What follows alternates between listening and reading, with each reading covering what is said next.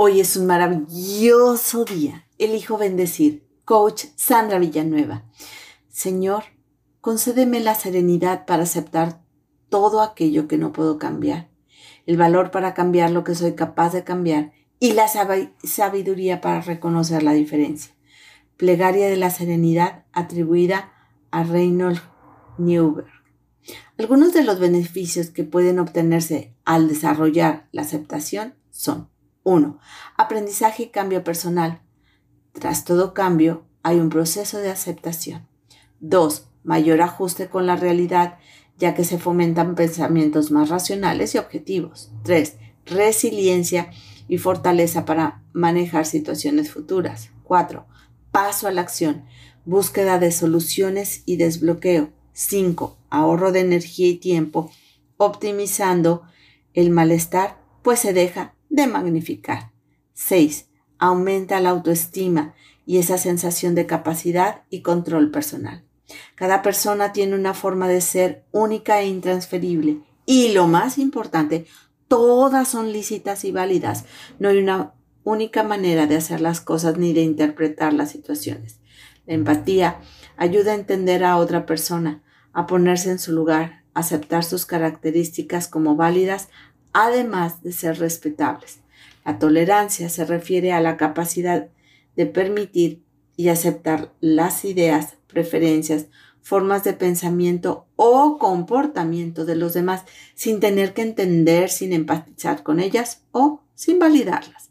Empatía, tolerancia, paciencia, todas ellas ayudan al proceso de adaptación de lo que nos sucede, mientras que dejar de aceptar trae dificultades a la vida. ¿Por qué algunas personas tienen más dificultades para aceptar las circunstancias? ¿Qué variables marcan la diferencia? Aquí te comparto algunas características de las personas que evitan aceptar la realidad. Número uno, baja tolerancia a la incertidumbre. Evitar aceptar la incertidumbre como parte inevitable de la vida es anticiparse constantemente las posibles variables que pueden acontecer las cuales traen disgusto y molestia.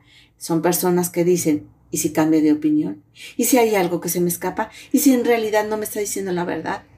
Dos, creencias irracionales relacionadas con el control o la responsabilización excesiva, como decir, siempre se puede hacer algo, todo depende de mí.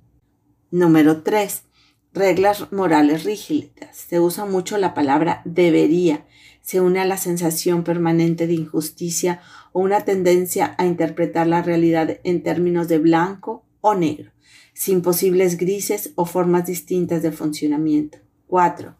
Atribuciones externas.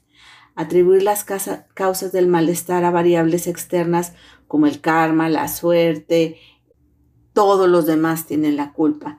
Esto puede dificultar la aceptación de situaciones, sobre todo las displacenteras, como atribuir también la mala suerte o el fracaso a alguien más, echando culpas en lugar de tomar responsabilidad. 5. Intolerancia emocional.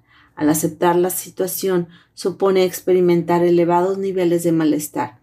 Se puede tender a negar o evitar asumir lo que ha ocurrido. Número 6 dificultad de aceptar. Hay situaciones más difíciles de aceptar que otras, no solo por los recursos personales, sino por lo que puede generar dicha situación, el nivel de gravedad de la situación, en función al ajuste de las expectativas o sorpresas, el impacto o las repercusiones posteriores pueden ser algunas causas. 7. Apoyo social.